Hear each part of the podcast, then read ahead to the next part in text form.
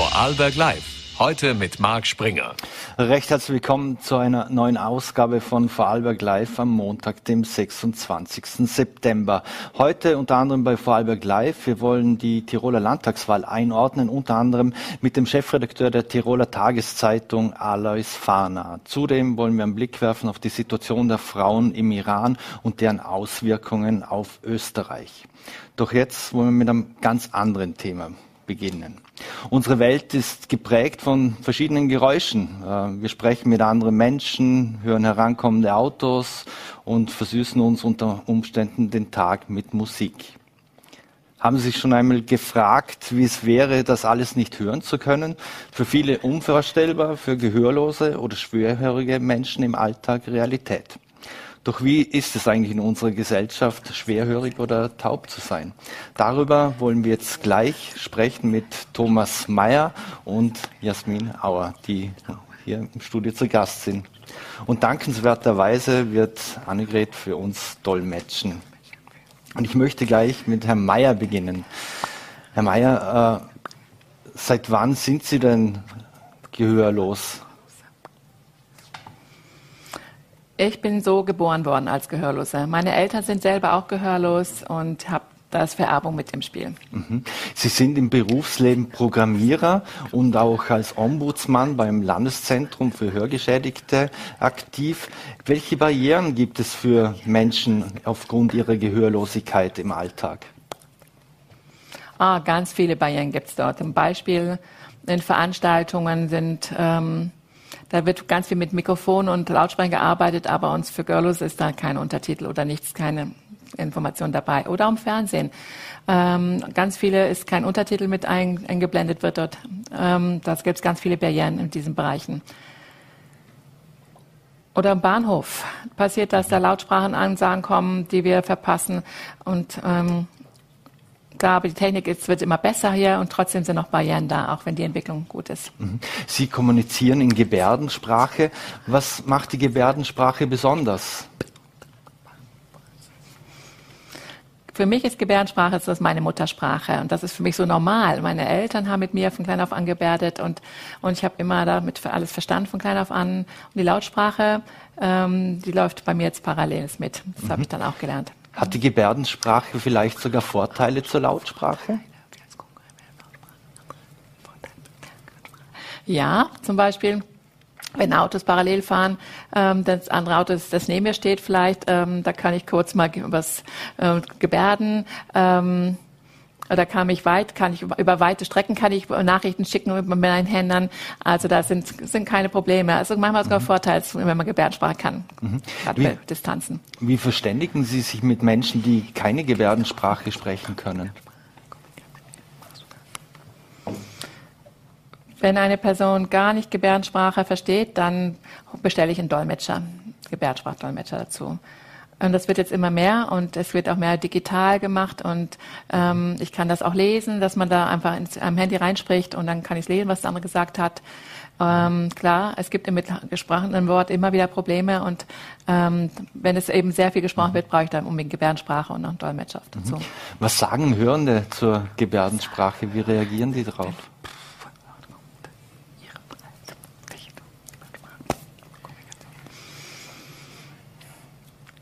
Ganz, wenn man zurückzeit, dann waren oft die Hörenden erschrocken, wenn sie mich trafen als gehörlose Person. Aber dadurch, dass jetzt in den Medien viel mehr zum Thema wird, ähm, dass Gebärdensprache existiert, das, ähm, ist es viel mehr, mehr Offenheit da. Zum, ähm, da sind zum Beispiel, vielleicht wenn ich noch auf den Berg in Montafon mhm. fahre, das kann sein, dass Leute noch erschrocken sind, Gehörlosen zu sehen. Aber sonst im Alltag ist das schon eigentlich schon was Normales mit dabei. Könnten Sie sprechen, wenn Sie wollten, oder? Sprechen. Oder wäre das auch zu anstrengend für Sie? Ja, ich hatte in der, in der Sprachheilschule in St. Gallen und habe ganz viel Training gehabt, Sprachtraining gehabt und Sprechtraining. Äh, ich kann sprechen, aber vor vielen Jahren, da konnte ich schon besser sprechen. Ähm, in der Schule wurde es halt sehr viel getrainiert und das war ganz und die Stimme war stabil und ähm, ich habe also keine Probleme mit Hörenden zu sprechen und auch und ich komme auch mit und wenn ich mit jemandem Hörenden rede, verstehe ich ihn gut. Mhm. Wir, Sie haben gesagt, äh, die Gebärdensprache ist Ihre Muttersprache.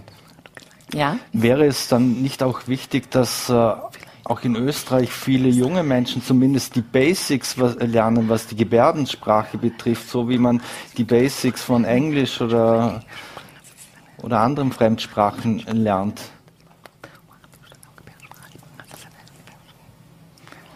Ja, wäre schon toll. Mhm. Und zum Beispiel Fachhochschulen in Dornbirn, da gibt es jetzt schon Kurse, wo Gebärdensprache gezeigt wird. Mhm. Mhm. Ähm, es sind sehr, sehr viele Hörende haben großes Interesse und kommen gerne. Ähm, oder im Krankenpflegeheim in Felkig, da habe ich auch schon unterrichtet. Da sind viele Studenten, die da auch sehr interessiert sind, äh, Gebärdensprache zu lernen. Und da ist Offenheit immer mehr da unter der in der Gesellschaft. Würden Sie Ihre Gehörlosigkeit wegzaubern, wenn Sie das könnten?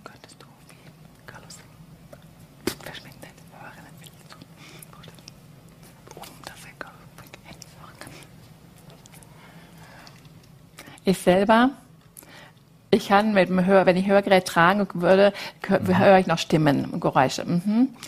Und ob es eine Frauenstimme ist oder eine Männerstimme ist und ein Vogel ist, da kriege ich noch ein bisschen was mit. Also das kann ich mir noch erinnern. Mhm, das ist schön. Mhm. Wie ist das, wenn Sie, wenn Sie träumen? Hören Sie etwas im Traum?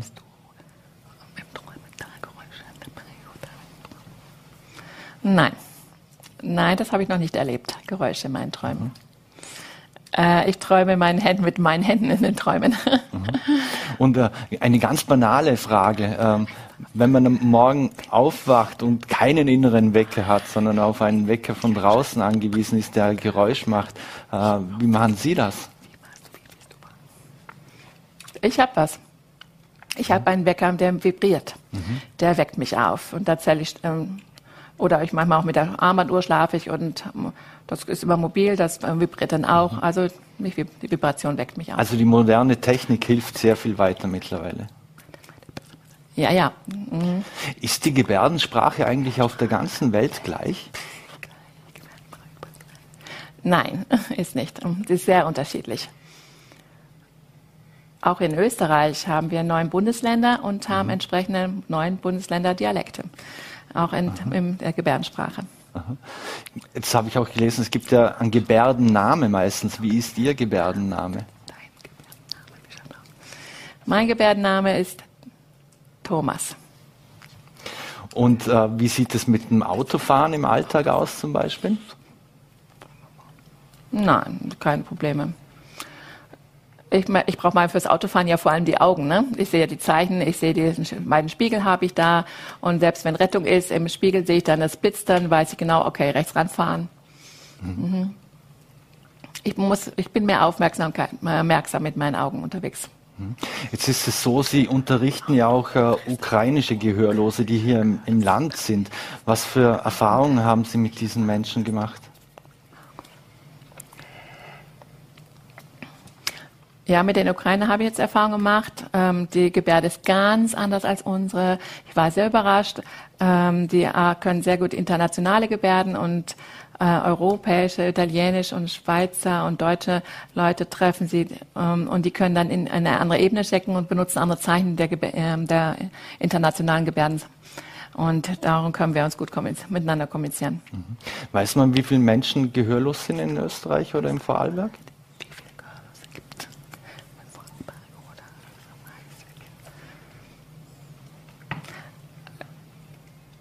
Also man sagt so 8.000 bis 10.000 Gehörlose, in Vorarlberg vielleicht 400, sagt man ungefähr. Mhm. Ist es als gehörloser Mensch äh, schwieriger, zum Beziehungen zu knüpfen, eine Freundin oder einen Freund zu finden oder ähnliches? Was haben Sie für Erfahrungen gemacht als Kind, Jugendlicher oder auch jetzt im Erwachsenenalter? Nein, also wir haben, ich bin im Internat aufgewachsen, wo nur Gehörlose waren und da waren auch viele so Freundschaften zu schließen und andere sind, haben geheiratet aus dieser Bereich oder mit schwierigen, mit Gehörlosen sind verheiratet oder äh, Pärchen sind dann auch eben, da mischt sich dann das auch über die Grenzen weg. Mhm. Mhm. Auch meine Frau ist auch gehörlos. Mhm. mhm. Ähm, das Thema Inklusion ist ein großes Wort in, in diesem Land. Mhm. Ähm, wie sieht es aber auch zum Beispiel für Menschen, gehörlose Menschen aus, wenn sie Karriere machen wollen? Äh, sie zum Beispiel sind Programmierer.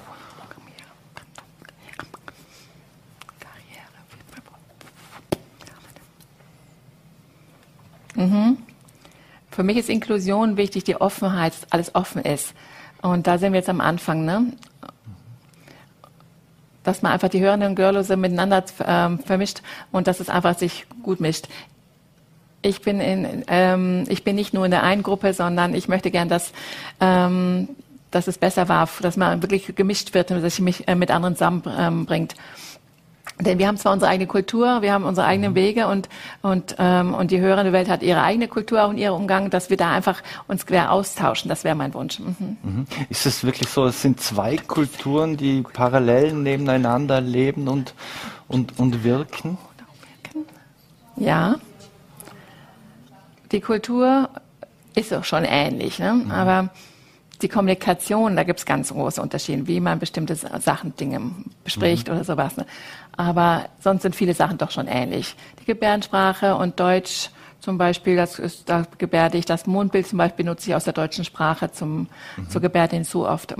Mhm. Der Tag der Gehörlosen ist ja nicht zu verwechseln mit dem Internationalen Tag der Gebärdensprache. Und es war gar nicht so leicht in der Recherche, einen, den Tag, den korrekten Tag zu finden, wann der überhaupt ist. Aber warum ist es so wichtig, dass wir so einen Tag haben und begehen und Aufmerksamkeit erzeugen für dieses Thema?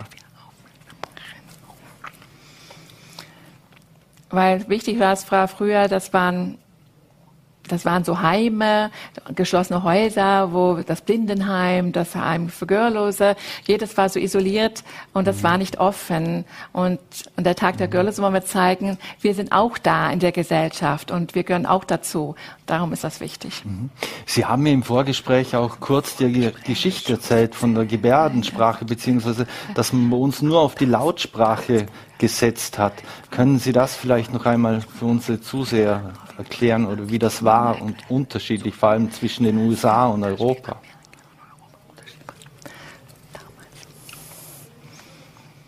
Ja, in Europa vor langer Zeit 1980, da war der Mailänder Kongress und da man, haben sich Gehörlosenlehrer getroffen mhm. und dann ist die Lautsprache, soll man die weiter fördern oder soll man die Gebärdensprache weiter äh, benutzen. Mhm. Das Ziel war die, ähm, dann, dann die Entscheidung, dass die Lautsprache gefördert wird, Gebärdensprache sollte dann mhm. abgeschafft werden. Aber in Amerika war anders. Da war es, ähm, da gibt es sogar taube Dolmetscher inzwischen und ähm, das gibt es bei uns immer noch nicht. Ähm, da sind also, wir sind noch weiter, weiter zurück in der Entwicklung, die möglich ist mhm. für gehörlose Menschen. Abschließend noch, bevor wir zu Jasmin kommen, die, die ein Implantat hat. War das für Sie mal ein Thema, äh, Implantat? Ja. Na, war für mich nicht so Thema. Mhm. In meiner Familie, in meiner Welt habe ich, fühle ich barriere, mich barrierefrei. Ich sehe da nicht so wirklich Probleme. Und ich fühle mich so wohl und habe auch Kontakt mit allen Menschen. Und auch, guck mal, wir können jetzt kommunizieren miteinander auch und nehmen halt einen Dolmetscher dafür hin. Deswegen mhm. war für CE für mich kein Thema. Mhm. Vielen Dank. Dann würde ich gerne mal zu Jasmin kommen. Jas Jasmin Auer, seit wann sind Sie denn äh, schwerhörig? Ähm, also festgestellt wurde bei mir meine Schwerhörigkeit damals mit vier Jahren. Mhm. Da wurde ich dann mit meinen ersten Hörgeräten versorgt. Und im Alter von 13 und 14 Jahren habe ich dann meine Cochlea-Implantate bekommen. Mhm. Wie war das für Sie, vor allem als, als Kind äh, schwerhörig zu sein? Jetzt weiß man, Kinder sind nicht immer nett, Kinder können schrecklich sein. Wie war das für Sie? Für mich war es eigentlich normal, durch das, dass ich ja damit aufgewachsen bin, als ich meine ersten Hörgeräte bekommen habe. Es gab dann halt schon immer wieder mal von Klassenkameraden und so weiter blöde Sprüche. Aber die haben mich nicht interessiert, weil ich war schon immer was Besonderes und das konnten die nie sein. Mhm. Die waren einfach neidisch auf mich. Mhm. Sie haben ein Implantat, wenn ich das jetzt äh, richtig äh, ver vernommen habe. Haben Sie das selbst entschieden, dass Sie das möchten oder, oder haben das Ihre Eltern entschieden? Es war absolut meine Entscheidung. Also meine Eltern haben gesagt, sie würden, also sie möchten es, dass ich es mache. Aber im Endeffekt ist es trotzdem meine Entscheidung. Mhm. In welchem Alter haben Sie sich dafür entschieden? Mit 13. Mit 13? Ja. Äh, wie schwierig war es denn da auch äh, so eine Entscheidung treffen zu können und auch da, da braucht es ja auch viele Informationen dazu. Jetzt weiß man, als eine junge Dame, wenn ich, wenn ich das so sagen darf, ähm, da, da gab es schon Internet etc. Konnten Sie sich da schon selbst informieren oder wie ist das mhm. abgelaufen? Ähm, bei mir wurde die Information damals auch über das Landeszentrum gegeben, über eine Logopädin. Die hat damals auch einen Kontakt hergestellt, dass ich mit einer anderen Betroffenen reden kann. Und das waren so damals die Informationen, die ich um meine Eltern damals bekommen habe. Mhm. Wie geht es Ihnen mit, mit, dem Implantat? Äh, man hört ja auch, äh, manche vertragen das nicht so gut, äh, müssen es wieder entfernen lassen. Wie, wie war das bei Ihnen? Bei mir absolut kein Thema von Tag 1. Von Tag 1? Also ich habe, ja. Und wie, wie hat sich das bemerkbar gemacht? Hören Sie können Sie das vielleicht beschreiben? Hören Sie jetzt, wie äh, ist das ein Unterschied, dass, wie man das mit dem Implantat hört? Mhm. Oder? Also es ist am Anfang auf alle Fälle ein großer Unterschied. Durch das die ähm, Tinniszellen in der Gehörschnecke werden ja durch einen Draht quasi ersetzt. Und dadurch muss man natürlich lernen, neu zu hören. Am Anfang hat sich für mich angehört, alles wie Computerspielen, alles komplett verzerrt. Aber natürlich, man muss Geduld haben, dabei bleiben und dann gewöhnt man sich dran.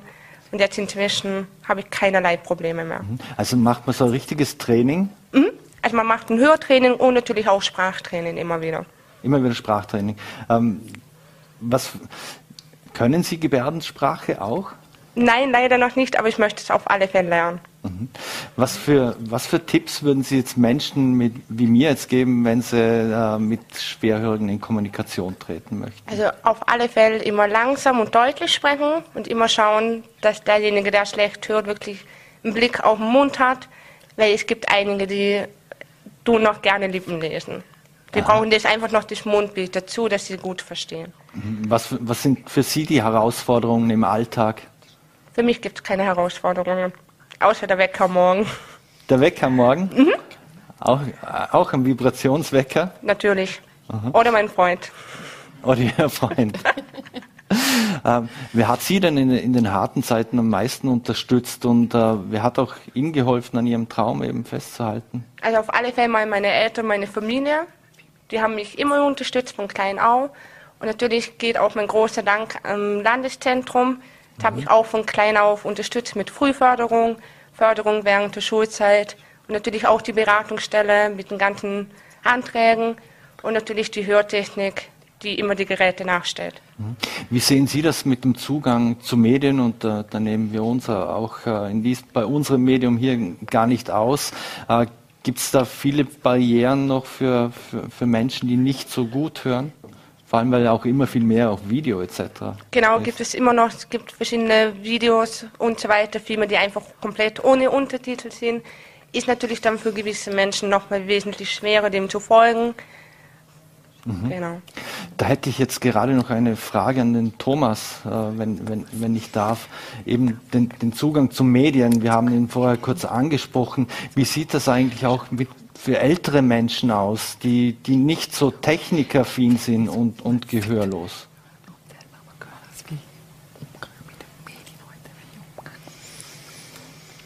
Ja, das sind große Probleme mit der neuen, gerade mit den älteren Leuten heutzutage, das stimmt. Diese mhm. ganzen elektronischen Sachen, da muss man oft begleiten, weil für die es einfach recht Barrieren sind, da ranzukommen an die Informationen, die sie brauchen. Mhm. Die brauchen sehr viel Unterstützung. Mhm. Gibt es da auch Kurse oder ähnliches, äh, wo sich Menschen hinwenden können? Ja, es gibt äh, viele Angebote am LZH. Da in der Beratungsstelle, da kann man Sozialarbeiter treffen, die einen aufklären und oder auch ähm, die Gebärdensprache können oder auch die Technik zeigen und ähm, lernen, um damit umzugehen. Da kann jeder kommen. Mhm. Mhm. Was für Gebärden zum Schluss sollte jeder Mensch können, wenn Sie fünf, wenn Sie fünf Gebärden zeigen? Oh. Danke. Mhm. Gerne. Bitte. Wie geht's? Gut. Gut. Perfekt. Das war perfekt. gut und das war perfekt.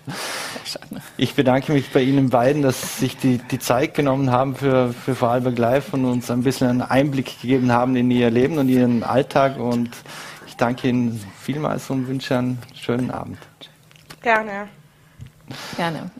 So, meine Damen und Herren, und wir machen jetzt hier im Studio gleich weiter oder nicht hier im Studio. Wir haben einen Blick auf die Tirolwahl geworfen, die gestern stattgefunden hat. Und aus Termingründen haben wir das vor der Sendung aufgezeichnet mit dem Chefredakteur der Tiroler Tageszeitung, Alois Fahner. Und ich darf jetzt den Chefredakteur der Tiroler Tageszeitung begrüßen, Alois Fahner, der uns direkt aus Innsbruck zugeschaltet ist. Vielen Dank für die Zeit. Schöne Grüße nach Vorarlberg. Herr Fahner, rund 10 Prozent hat die ÖVP am Sonntag bei der Landtagswahl in Tirol verloren. Äh, wie spürbar ist trotz der historischen Niederlage die Erleichterung in der Tiroler Volkspartei einen Tag später? Weil zum Teil wurde man schon unter die 30 Prozent geschrieben. Ja, es hat ja sehr viele Umfragen gegeben, die die ÖVP unter 30 Prozent gesehen haben. Auch wir hatten so eine Umfrage.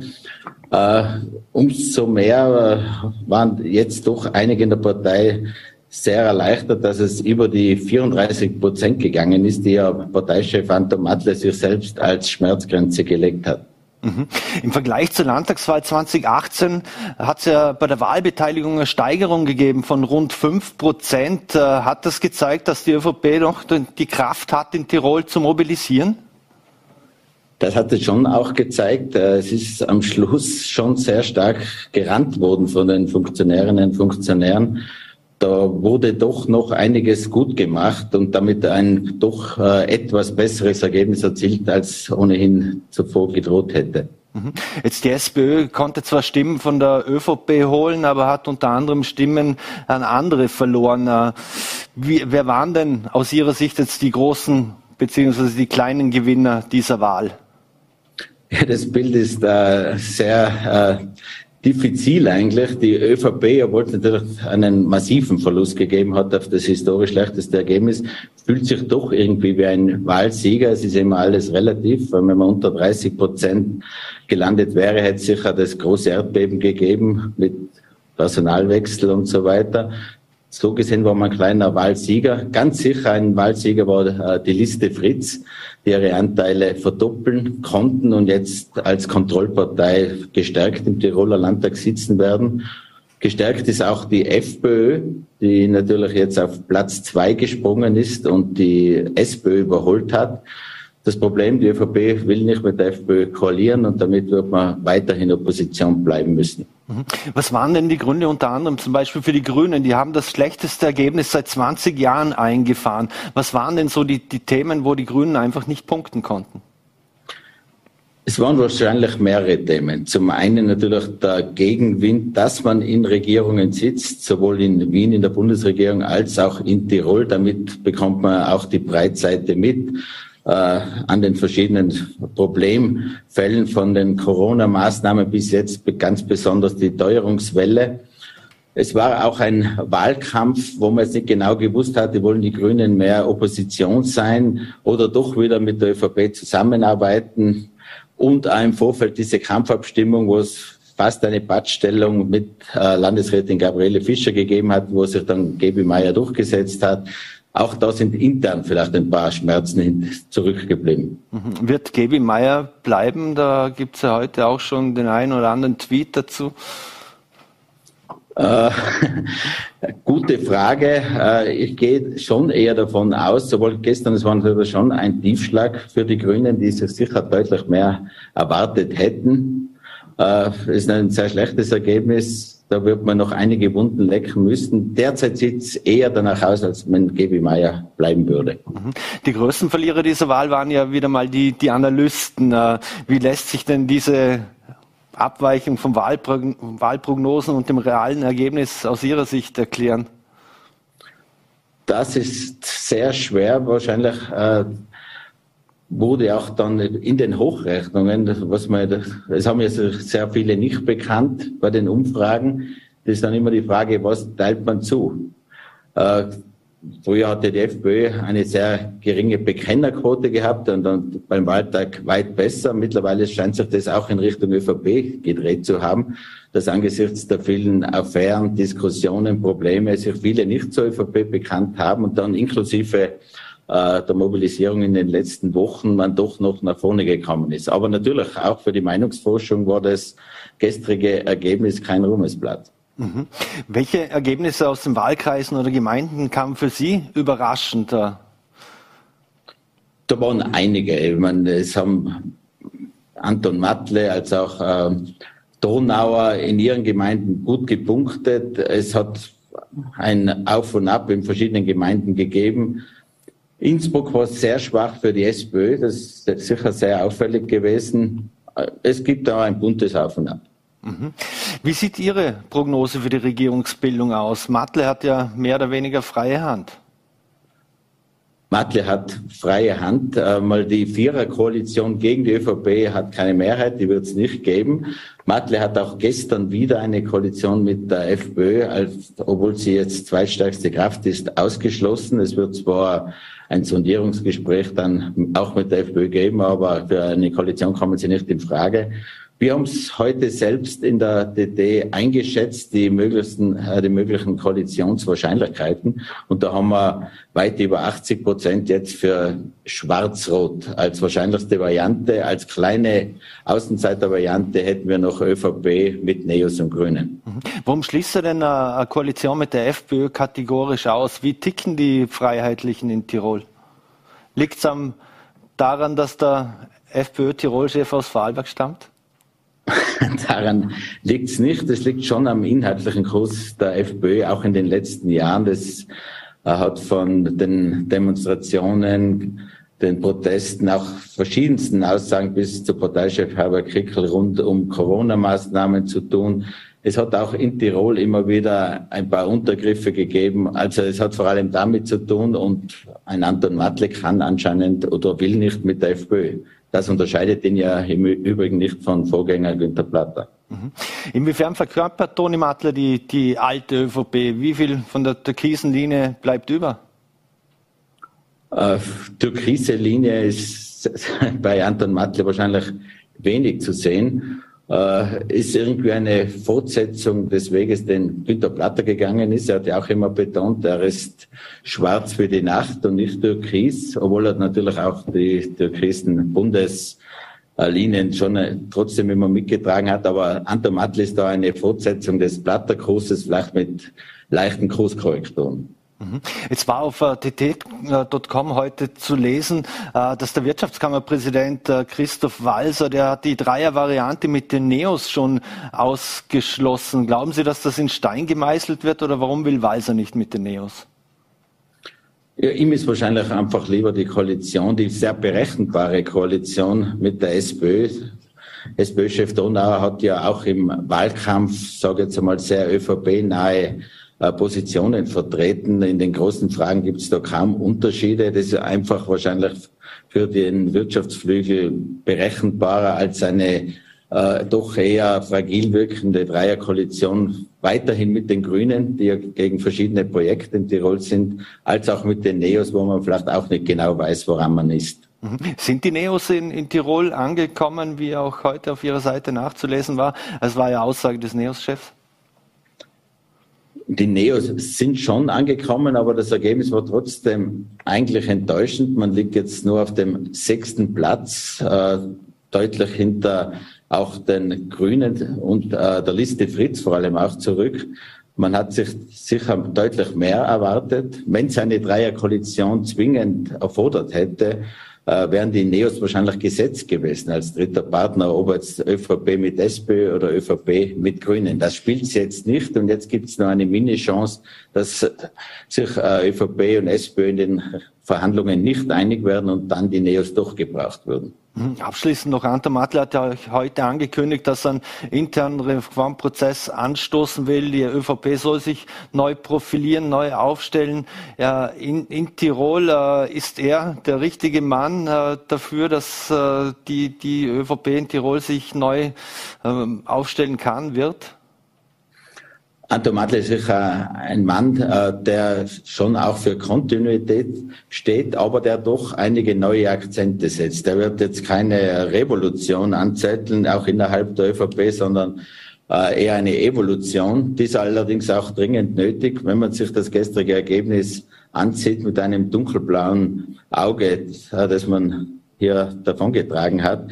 Es wird Reformen brauchen, ein einfach weiter so wird auf jeden Fall nicht ausreichen, wenn man bei der nächsten Wahl nicht noch weiter abstürzen will. Mhm. Eine letzte Frage dazu noch. Was werden die, die Hauptaufgaben der Tiroler Landesregierung aus ihrer, sein, aus ihrer Sicht sein? Was muss angegangen werden? Was ist am dringendsten? Hauptthema derzeit, wie überall, ist natürlich die Teuerungswelle. Hier gibt es ein paar Stellschrauben, die man äh, behandeln kann. Das ist gerade in der Energiefrage sicher rund um die landeseigene DIWAG, aber auch bei öffentlichen Gebühren und so weiter. Äh, Dauerthemen in Tirol sind natürlich vor allem äh, das Wohnen und der Verkehr. Ich fürchte allerdings, dass wir das bei der nächsten Wahl wieder auf dem Tapet haben werden. Alles Fahner, Chefredakteur der Tiroler Tageszeitung. Vielen Dank, dass Sie sich die Zeit genommen haben für Vorarlberg Live und alles Gute nach Tirol und schöne Grüße. Schöne Grüße zurück. Und wir wechseln das Thema. Nach dem Tod einer jungen Frau im Iran sind am Wochenende tausende Menschen gegen das islamische Herrschaftssystem und die Diskriminierung von Frauen auf die Straße gegangen. Auch hier in Österreich hat es Proteste gegeben.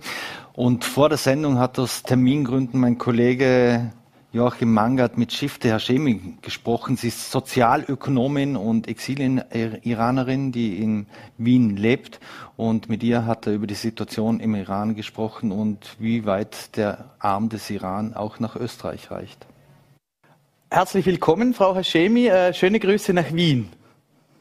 Herzlichen Dank für die Einladung. Schöne Grüße nach Vorarlberg.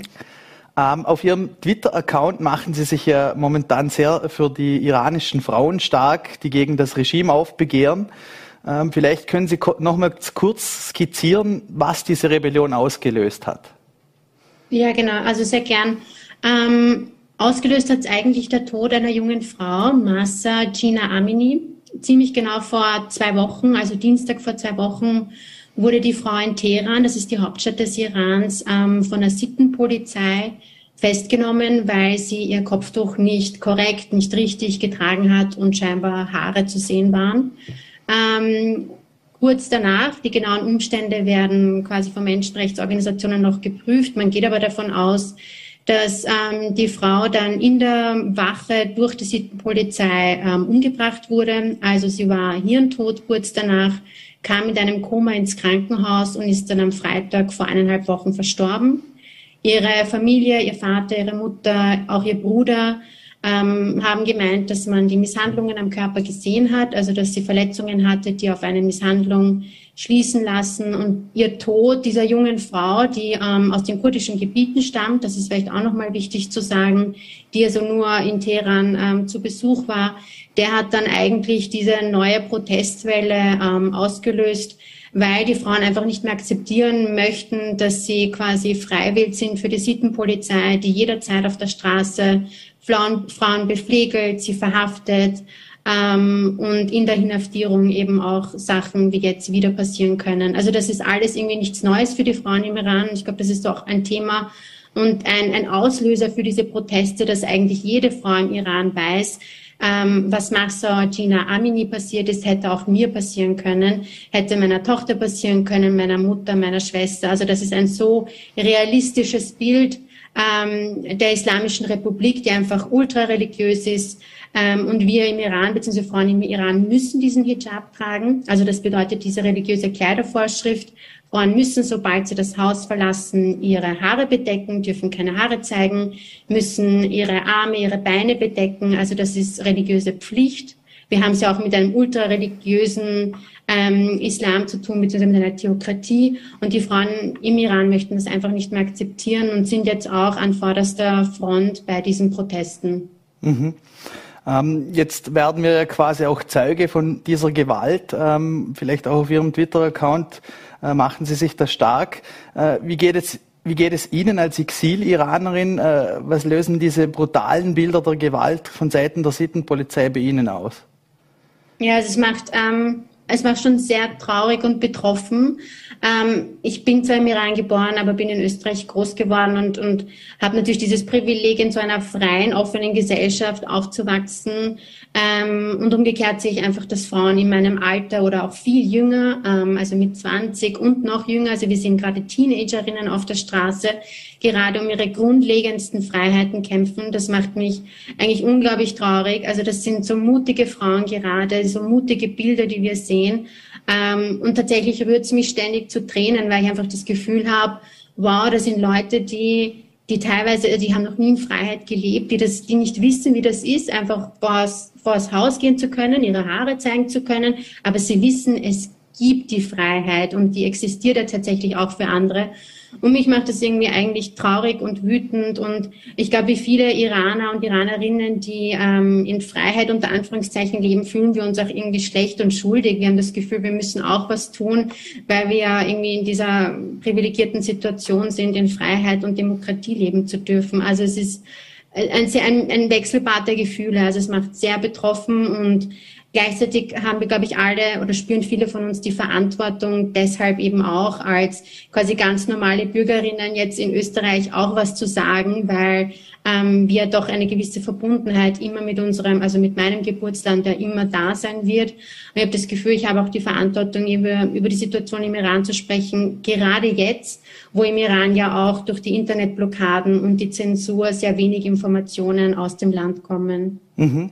Das bringt mich eh schon zur nächsten Frage. Wie gefährlich ist die Situation gerade für diese Frauen vor Ort? Und äh, haben Sie da Kontakt zu Angehörigen oder Freunden noch? Oder wie schwierig ist da die Situation überhaupt, Informationen aus dem Land hinaus zu bekommen? Ja, also von meiner eigenen Familie höre ich tatsächlich seit etwa drei Tagen nichts mehr. Also wir haben so eine Familien-WhatsApp-Gruppe, wie jede Familie wahrscheinlich, ähm, mit Cousinen und Tanten. Und es ist einfach seit drei Tagen Funkstille. Ich weiß aber, dass es ihnen gut geht. Also sie sind in Sicherheit, aber wir haben überhaupt keinen WhatsApp- oder Instagram-Kontakt mehr. Das ist alles ähm, quasi ausgeschaltet worden. Es gibt da technisch affinere Leute, die über Tor und VPN-Server noch Kontakt halten können. Deswegen haben wir einige Videos und, und bekommt man mittlerweile schon noch einige Videos, aber sehr, sehr viel weniger als noch vor einer Woche.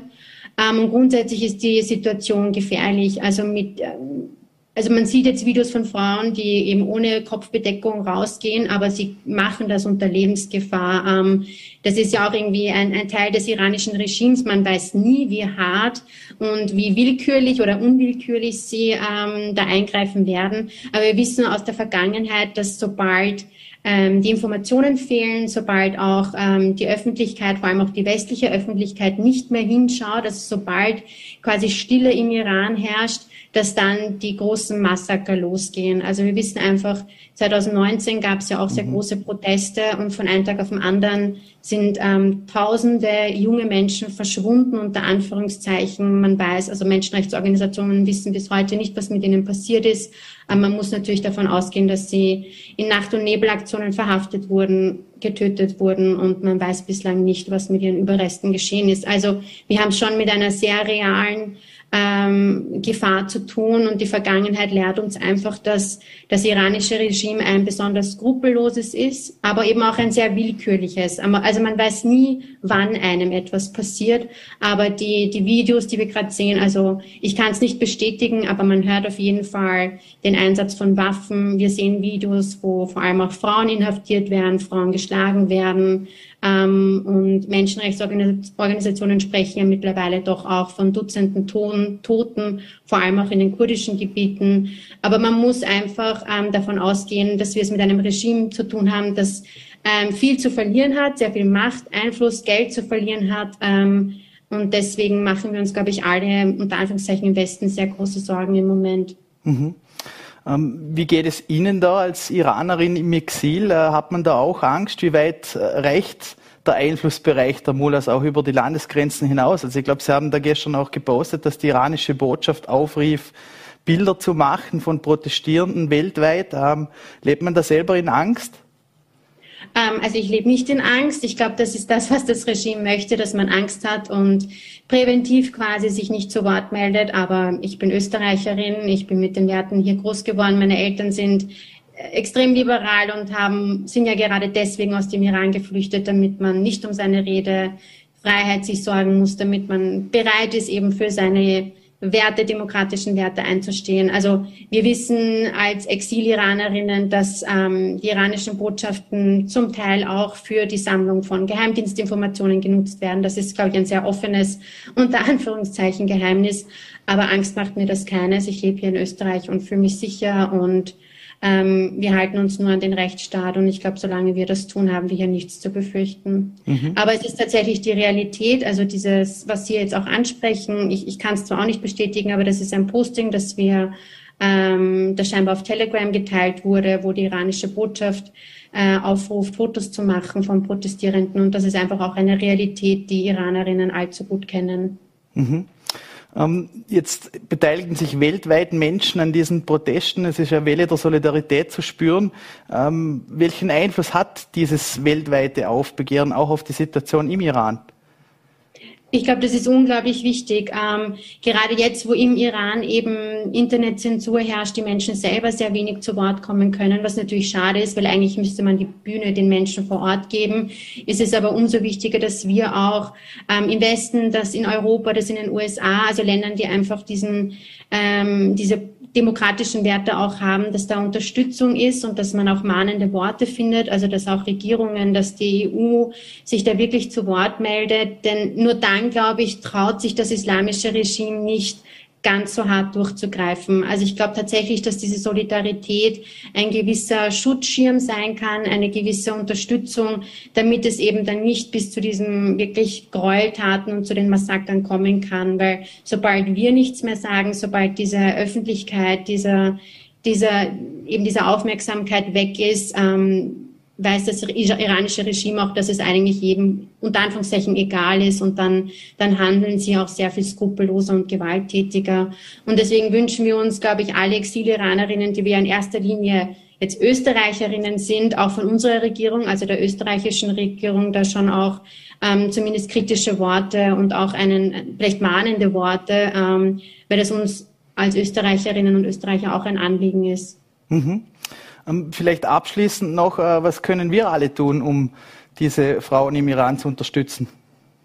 Ähm, ja, ich glaube in erster Linie tatsächlich darüber reden, twittern, posten, sich selber informieren.